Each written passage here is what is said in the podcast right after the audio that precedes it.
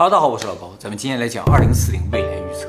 这个是本书的名字，二零二一年一月份出版的，作者呢叫程毛真，今年六十七岁啊，是原微软日本的社长，他是微软的社长，是微软日本的社长。其实他是在一九九一年任职微软社长的，然后在两千年左右的时候离职的。离职了之后呢，就开了一家投资顾问公司，专门为上市企业做投资顾问工作的，同时还兼任微软的涉外顾问和日本斯图嘎银行的涉外董事和早稻田的商学院的客员教授，所以就是这么个狠人呐、那他这个预言可信度很高啊，没错，应该是科学的预言。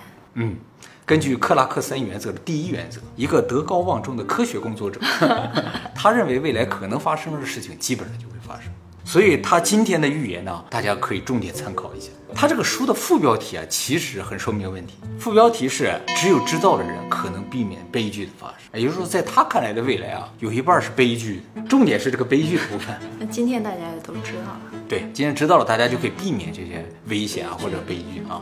首先，我们先说一下作者为什么选择了二零四零年作为他的一个预测的目标点，是因为他认为啊，在世界局势预测上面来说的话，短时间的预测要比长时间预测难很多。预测三五年之后啊，要比预测二十年之后要难，所以他选择了一个相对简单的二零四零年。他觉得二零四零年他这个预测啊，基本上应该都能实现，八九不离十。如果集中在某一个特定领域的话，可能短的更准一些。但是放眼全世界的话，长期的这个趋势可能更明显一点。那么书的一开始就讲了一下预测未来的重要性。这个啊，我想大家也都知道啊。他说，随着科技的发展嘛，一定会出现很多新的机会和挑战。如果你能够准确的预知未来的话，就能提前做好准备，抓住这些机会，能够迎接这些挑战。我们以前也曾经说过很多次了，就是如果大家能够预测到视频平台井喷式的发展的话，很早以前就开始做 YouTube 或做抖音的话，那你可能现在就很厉害了，对不对？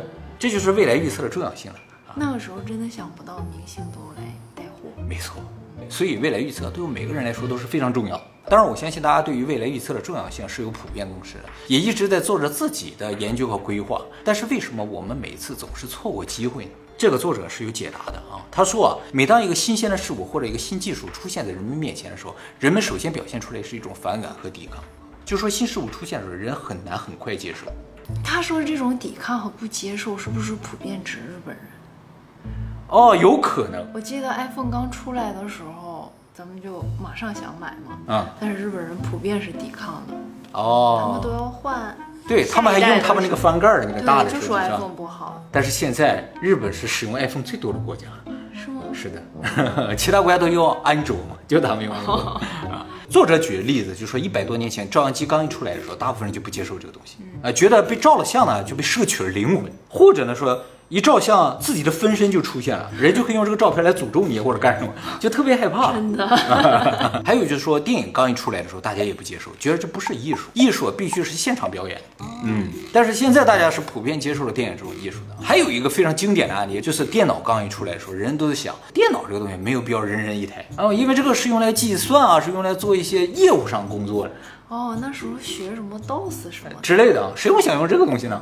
现在人人手里都有电脑，而且我还记得，就是网络媒体刚刚兴盛的时候啊，网红这个字眼儿啊，并不是对，并不是什么好词儿，但是现在稍微就有点转变了，是吧？就说这些新的东西一出来的时候，大部分人还是不接受的，因为人啊怕改变，不想因为一些什么新的东西打扰自己现在的生活方式，所以对于一些新事物上来都是不接受，都是排斥。而作者认为，所有排斥和反感这些新事物的人啊，必将进入败者组。哦，而那些能够快速接受新事物的人，就将进入胜者组。而且作者还说啊，就是人们一开始反对这些东西嘛，就反感这些新事物。但是这些新事物普及了之后啊，人们就忘记了自己曾经反感过的。哦，这是为什么败者组的人不知道他进入了败者组的原因，他忘记了。他已经出来了，他还是败者吗？没有没有没有，他只要一开始反感不接受这些技术，后来被迫接受了，然后还忘记了自己曾经反感和不接受这些东西的人，就一直在败者组里。他总是比时代慢一个节拍。那如果他意识到了自己反感过呢？如果意识到下一次出现的时候，你能够主动的去接受了，你马上进入胜者组，是这个意思。啊，都是在新事物出现的时候区分谁是在败者组，谁是在胜者组。啊，由于这些人忘记了自己是如何进入败者组的，所以下次机会出现的时候，他们仍然还会反感啊，不接受啊。最终呢，就是他永远都不知道他自己为什么在败者组，为什么比别人都慢一个节奏。所以以后即使机会不断的出现，他们也无法意识到这些是机会。好，接下来呢，作者也给大家介绍了一下预测未来的基本方法和原则。未来预测啊，无非两方面，一个是科技的发展，一个是社会的发展。他说，社会制度啊，通常不是总变的东西，所以未来二十年啊，他觉得社会制度不会发生大的变化。而科技是不一样的，科技一定会迎来突飞猛进的发展。但是科技无论怎么变，只要它不是奇异点的话，它就应该是现在技术的改良和组合而已。汽车就是一个非常经典的案例啊！一百年前的汽车和现在的汽车，从驱动方式来说，从物理结构上来说，没有发生什么大的变化，只是现在的汽车多了个屏幕啊，多了个空调，多了个自动门窗，多了个自动导航，多了几个摄像头而已。而这些就是新技术的改良和组合，没有什么其他的东西。所以你只要对现有的科技和各个领域的一些前沿有所了解的话，预测未来并不难。作者说他研读了很多前沿科技的论文，写成了这本书。首先，二零四零年将会发生一个最本质、最基础的一个科技上的变化呢，就是通信技术的变化。我们以前的五 G 影片曾经介绍过啊，通信技术规格呢每十年会上升一个 G。现在呢，我们进入五 G 时代了，而十年之后，二零三零年将会进入六 G 时代，二零四零年将会进入七 G 时代。每一个 G 呢，通信速度相差一百倍，所以二零四零年的时候，通信速度呢将会是现在的一万倍左右。说到这呢，我想可能有些人对于现在五 G 的一个状况啊，稍微有点失望。就是说一开始说五 G 能干这个能干那个，怎么感觉现在的五 G 和原来四 G 好像也没什么太大的区别？是因为啊，五 G 虽然从现在开始，但是五 G 技术要想成熟需要五年的时间啊，所以真正的五 G 就是全面的普及开始应用呢，是从二零二五年开始。所以大家再忍耐三年就可以看到五 G 的效果了。事实上，四 G 的全面升级是在二零一五年完成。因此，我们现在正处于四 G 的一个完全成熟期和五 G 的一个萌芽期，而二零四零年呢，将会是六 G 的成熟期和七 G 的萌芽期。那你说 NFT 也是新兴事物，它也没火起来。哎，这只是一个萌芽状态。如果你现在就不接受，你就进入败者组了。不不，我接受。很好，不让给差评呗。对，而且呢，有耐心。能够看到它一步步的成长，就是如果你没有这个耐心的话，你想投资一个什么东西，你就会上来发现说，哎，这个东西现在做什么都做不成，做不好啊。你应该给自己一点耐心，说这个东西我现在虽然做的不怎么样，但是三年后它会有大用处，是这样一种感觉才行，你才能做投资嘛，对不对？你等三年后再投资啊，就已经晚了。做 YouTube 也是一样，二零零九年开始做 YouTube 的人做那个视频，就像家庭录像一样。那咱俩不还是家庭录像啊？不不，现在可能也还是啊。但是从那个时候起步的，他们从制作啊，从剪辑啊，从各个方面就已经成熟。像电影一样。对啊，他们上来就可以做一些新的东西了。所以啊，如果能早预测到的话，早起步的话，就会早成功。三 G、四 G、五 G、六 G 有什么区别啊？我们在在这个地方给大家说一下啊。三 G 时代啊，是进入了传输照片的时代，就是第一次手机上搭载着照相机，然后你可以照张相传给朋友了。四 G 呢就可以传视频了，而且可以看视频了。五 G 呢就是直播时代了，大规模直播时代，VR、AR、元宇宙。六 G 呢就是五 G 的一个加强版，也可以 VR、AR、元宇宙，而且呢包括自动驾驶、远程操作。其中最主要的一个代表就是远程手术，一个大夫在一个医院里可以给全国的病人治病。哦，嗯，同声传译，那以后不需要学语言了。对呀，IOT 物联网。所以二十年后的二零四零年，马路上一定都是无人驾驶汽车，交通运输的效率会很高，而且呢，事故率会很低。甚至作者认为，二零四零年之后呢，会出现飞行的汽车。现在很多厂商都已经开始研发和实验飞行汽车了。按照摩根斯坦利的推测啊，二零四零年的时候，飞行汽车的市场规模将达到一点五兆美元啊。什么概念？就是现在普通汽车的市场规模大概是七千亿美元，飞行汽车的市场规模比这高一倍，所以到时候满天都会是飞行汽车。送货呢，也都是无人机完成，可以实施定点定时送货。现在不也有？哎，不不不，他那个时候的送货啊，可以指定坐标了，不一定非得送你们家门口，你走在路上也可以。哦，你走在半道上，他就可以找到你的位置，直接送到你手里。哎，无人机嘛，是吧？而且送的速度非常快，就是你买完了，大概一到两个小时之内就会到。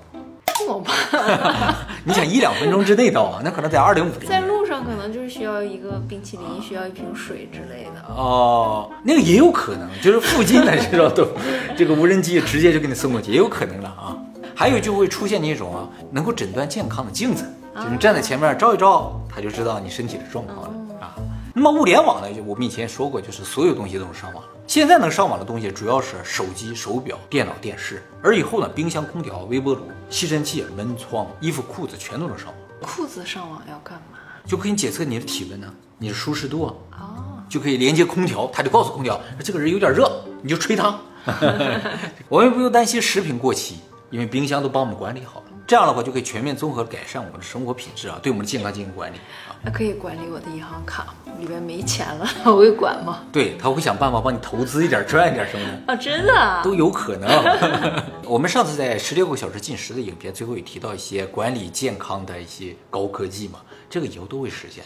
就像你说能显示你的寿命什么之类的啊，都有可能。他说我们现在每个人平均啊拥有两台物联网设备，就是手机和电脑。到二零四零年的时候，我们每个人会拥有多少台物联网设备呢？他说每个人会拥有一千台。就是说你现在啊环顾四周，你能看到的你自己的东西啊，全都能上网。那我有一千个吗？直接拥有或间接拥有，甚至包括你的牙刷啊、餐具啊，什么都能上网啊，很多的啊。那么说到这，大家可能会担心一个问题，就是这么多东西都能上网的话，会不会没有个人隐私？关于我的所有数据都在网上吗？没错，这个确实是需要注意的一个问题啊。但是不会因为这个问题而改变科技发展的趋势。所以呢，终究我们是要接受这个即将到来的未来。如果你不接受，就进入败者组。因为你比如说，我就不用那些能上网的东西，你可能就以后没东西可用了。就所有卖的空调它都能上网，你想找个不能上网的空调很难，或者你安上它就不能用。我记得啊，iPhone 刚一出来指纹认证的时候，很多人不接受，说这个可能会采取我们的指纹啊什么之类的。后来啊，出来颜面认证的时候，大家就不接受颜面认证，说指纹认证好，都是这样的。现在大家也都接受颜面认证，这样一个过程，大家都一开始就是有点反抗。但是渐渐熟悉了，接受了就好。作者的意思是说，大家就不要浪费时间去反抗了，接受就好。那么除了刚才说到那些，作者觉得还有一个会发生巨大变化的领域呢，就是媒体。他说，电视和报纸啊将会覆灭，而网络媒体将会崛起。不，现在不就是这个样子？还用到二零四零年？他说到那个时候更彻底一些。在这之前呢，电视可能还会挣扎一下。他是这个意思。他说，大家虽然家里现在都有电视啊，但是真正用电视看电视的人已经很少了。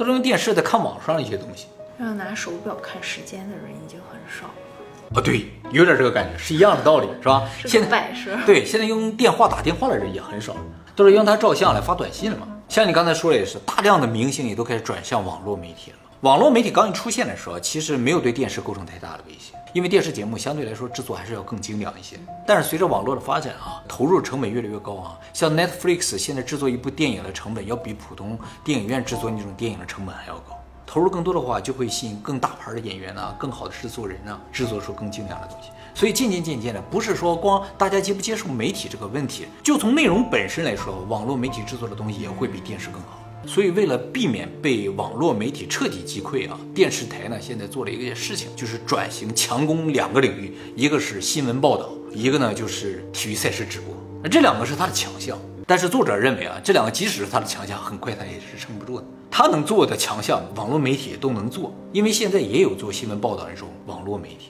也有做赛事直播的嘛，是吧？所以电视台这种挣扎可能也不能持续太久。作者说啊，电视机这个东西啊，可能还会留一阵。毕竟大家要看一些网络上的东西，但是这个东西呢，最多也就留到二零二五年，这东西也会消失，被什么取代呢？被 VR 眼镜取代。每人一个 VR 眼镜，想看什么看什么，无限沉浸，大屏幕，你入的屋再小，你都可以看一百寸以上。现在阿玛总那个 VR 就是影院模式，你戴上那个眼镜之后，看的就是像坐在电影院里看电影一样，效果很好的啊，相当沉浸。可是我戴上那个眼镜会脖子疼，特别是有一些游戏啊、一些运动什么需要低头的话，其实对颈椎很不好。啊，现在的 VR 眼镜对吧？以后会越来越轻了，越来越方便，甚至你可能都感觉不到戴了个眼镜。这需要给他时间。你想进入拜者组吗？接受呀。啊，OK，圣者组会买啊，圣者组啊。从此呢，所有电视厂商呢也都要开始考虑生产 VR 产品。也就是说，在二零二五年之后，电视将会渐渐的退出历史舞台。好，接下来呢，作者认为啊，二十年后最值得期待的一个领域啊，其实是医疗领域。他说，由于 AI 技术的发展啊，二零四零年左右的时候，癌症可能将会被攻克。二零四零年，因为他说啊，目前的癌症研究啊，都是人在研究的啊。一个人啊，就算再有名的医生，一辈子能看的病人数啊是有限的，所以他的经验和知识也是有限。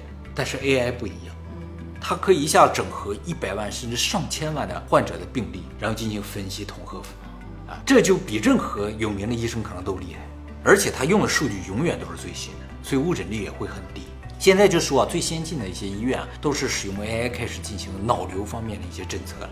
脑子里面的血管瘤很小的，医生误诊率还是蛮高的。说 AI 比普通医生准确率要高百分之十。虽然现在没高那么多了，但是以后肯定会越来越差距越大。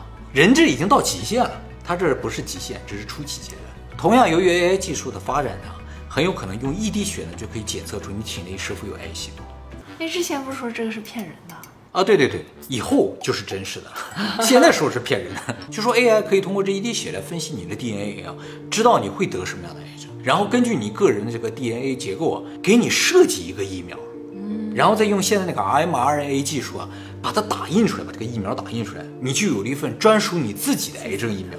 注射之后你就不会得这种癌症。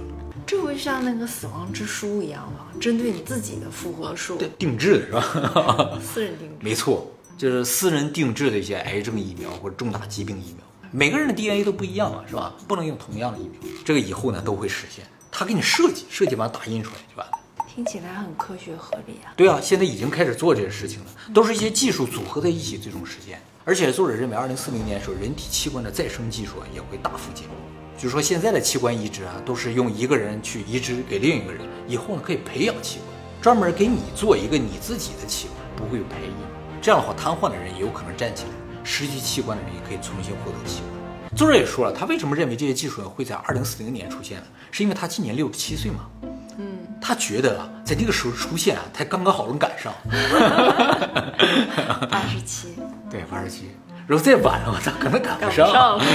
但是他觉得也确实能出现，而且在二零五零年左右能够完全成熟。所以啊，咱们是有机会的。咱们的观众都很年轻啊，是一定有机会的。这个需要花很多钱吗？还是每个人都可以享受？一开始肯定还是很贵，但是啊，绝对可以大幅延长人们的寿命。没有癌症啊，就只能等老衰了。老衰也有这个器官再生技术了嘛？老衰也不会衰了，器官可以再生了，所以真的有可能就不会死了。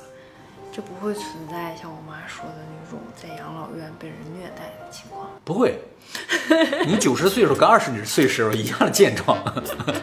谁虐待谁还不一定呢，是吧？而且作者还说，现在已经有了实验阶段的这个老年痴呆的药物，也就保证，是吧？你到九十岁、一百岁，虽然身体健康，有些人会担心说脑子是不是傻掉？脑子也不会傻掉，吃了这个药之后，永远不会老年痴呆。那诈骗的人怎么办呀？那就得改行了。那打劫好像还可以，是吧？也不行，老头都很健壮，又健壮像猴一样精，是吧？你肯定是不行啊。所以，二零四零年之后，可能真的会迎来一个不死的时代。到时候可能会出现一些其他的问题吧，但是他觉得医疗会进步到那个程度。好，上面讲的就是二零四零年为止，我们可能会有的一些机遇和一些社会上的积极方面的改变啊。接下来呢，讲一些消极的内容，就是所谓的风险和灾难的部分了啊。首先呢是环境问题，由于我们对环境的破坏啊，全世界各地呢现在都出现了诸多的气候异常。他说啊这些自然灾害，比如说台风、洪水、火山爆发、山火、蝗灾、瘟疫，以后也会不断的出现。而且将在未来的二十年越来越多，不会减少啊！特别是日本啊，为什么？他说日本啊，不仅会有这些灾害，而且呢还包括地震啊。日本气象厅呢发布说，未来三十年内，日本百分之七十到八十的几率发生两个大地震，一个叫南海海槽大地震，一个叫首都直下地震。这都是未来三十年之内会发生，几率都在百分之七十以上。南海槽地震震级可能达到里氏八到九，并会伴有巨大海啸。首都直下地震呢，也有里氏七以上。十七级是不是没什么大问题啊？可能还行，但是它是直下地震啊，这房子还是很容易倒的啊。所以到二零四零年，就从自然灾害的角度，日本也是相当的悲观。那么关于南海海槽大地震呢，以后我们会专门做影片给大家讲解啊。呃，这个地震的破坏性预计呢会非常的大，是三幺幺的十倍以上，死亡人数也会达到十倍以上。除了自然灾害以外呢，我们还会面临另一个风险。就是战争的风险。他说为什么会发生战争啊？其实是这样，就是刚才不说了嘛，自然灾害会增多，自然灾害增多了之后啊，粮食就会出现不足，水源就会出现不足。这两个不足的话，就会发生战争。他说以前战争都是抢夺资源，不过以前抢夺的是石油，现在呢就有可能是抢夺粮食和水发生战争。啊，特别是水，在未来二十年之内呢，就有可能一些国家因为水打起来。好，除了自然灾害之外呢，作者认为经济的未来也是相当的悲观的，特别是日本的经济啊。他认为日本现在已经是一个非常穷的国家了。最明显的证据呢，就是各个国家人都跑到日本来买东西。哦，哎，他说这个表面上是对日本很好的一个事情，但是啊，这说明两个问题。一个呢，就是日本的物价在全世界范围内算低的。嗯。第二个呢，就是日本以外的国家都在变富有。就说明日本穷了嘛，是吧？以前都是日本人坐着飞机到世界各地去购物的，去买名牌什么的。现在呢，是世界各地的人坐着飞机到日本来买东西，哎，不一样了啊。我刚到日本的时候还觉得物价挺贵的，刚一开始的时候啊，现在算是便宜的了。现在感觉好便宜。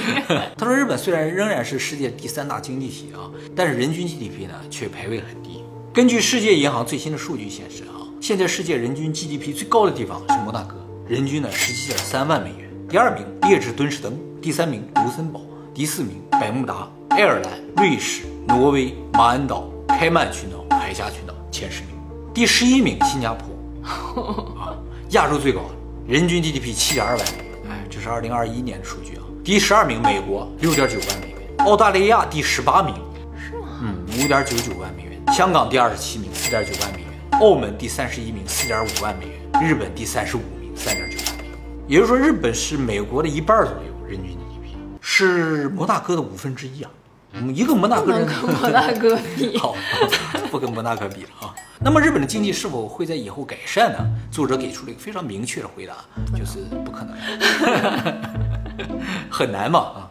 有两个原因，一个就是日本人口在快速的减少，另一个原因呢就是人口结构在迅速的老化。这几年啊，每年日本大概减少五十万人口。按照这个速度呢，二零四零年的时候，日本人口呢将比现在减少一千两百万到一千五百万。也就是说，日本十分之一的人口将会消失。由于人口和 GDP 正相关联啊，所以人口减少的日本经济只会越来越糟糕。而且日本每年不仅减少五十万人，还增加二十万老人，就是六十五岁以上的，说明啊，减少的人口基本上都是儿童，就是出生率太低，就没有人出生。所以日本的劳动人口每年都在急剧的减少。那没有外来人？日本工资太低。无法吸引其他的人来，工资高点还行。那像泰国那样呢，就吸引很多人来这里生活。它地震太多。日本倒是挺适合生活的一个地方。短期生活可以，没发生地震的时候还可以是吧？很好吃。还有台风、火山爆发都有。作者说到二零四零年的时候，日本的人口就算有一亿，那劳动人口呢也只占一半左右。也就是说，你走到大马路上，每两个人就有一个人已经退休了。就这么夸张啊！日本现在六十五岁以上人占总人口的百分之二十九。老龄化也不单单是日本的问题啊！啊，对对对，国家也有。也是啊，现在很多国家都老龄化了。嗯，日本只是比较严重，它老龄化开始的比较早。那以后日本这百分之五十的老人会不会就变成那个后镜后镜身强这种？必须的呀！人口减少、老龄化之后啊，这个创造的价值就减少，消费也会减少。老头老太太不会买房子嘛，也不会创业嘛。所以税收就会减少，国家就无法运营。怎么解决这个问题呢？就只能增加税收。增加税收，人们消费又会减少，愿意来的人就更少了，这个国家渐渐就不行。而且我刚才说，老头老太太不创业，也不买房子，银行就会倒闭，银行没有机会把钱贷出去，它就会倒闭。所以从任何角度来说，日本都是个没有希望的地方。作者就这么说的。不过他说啊，首先会从三四线城市开始，大都市呢会守到最后，但是也一样会崩塌的。只要没有新的人进来就不行。好，那么既然未来这么惨啊，就说从整体上来说，自然灾害、战争的威胁，经济也不是很好的话，我们能做些什么呢？对呀，他不是说你要是知道了就可以避免灾难？对，他说你要做的事情呢，就是忘记你的国家，主要讲日本，因为他说啊，我们今天讲这些东西啊，国家的智囊团其实早都知道，他们每天都在分析这个事情。日本三十年努力过了都没有任何改变的话，未来也不会有任何的改变。他们哪有努力？每个政策都在加速这些，就说明他们在努力。他们已经没有其他的办法了，所以你就不能指望国家了，你只能靠自己。要么赶紧移民，要么呢就把钱投资到一些发展中国家、高速发展的一些国家里面去。就是大家不能指望国家的某一个政策，或者指望国家突然发生个什么改变，能够给所有人带来一些财富，只能靠自己了。他的意思就是说，现在有很多年轻人。还在抱怨说国家这个政策没有，那个政策没有。比如说国家为什么又提高了消费税之类的？他说你抱怨这个是没有用的。国家的智囊团是根据整个国家的运作去制定这个政策的，不会因为你一个人的一个想法去改变它。所以你只能靠自己，涨就涨了，你接受就好了，进入盛泽组就好了。我发现啊，他说的那些高科技啊，主要都没有讲日本，而且悲惨的都讲日本。他是也不好去说别人国家呀？有可能。可能就自嘲了一下呗，是吧？说自己是不行的，不行，有可能。总之就是说，未来呢是充满希望的，充满高科技的一个不死的未来当中。希望那个时候我还有机会啊，作为一个猴精猴精的老头儿给大家讲解 二零六零年的预言，是吧？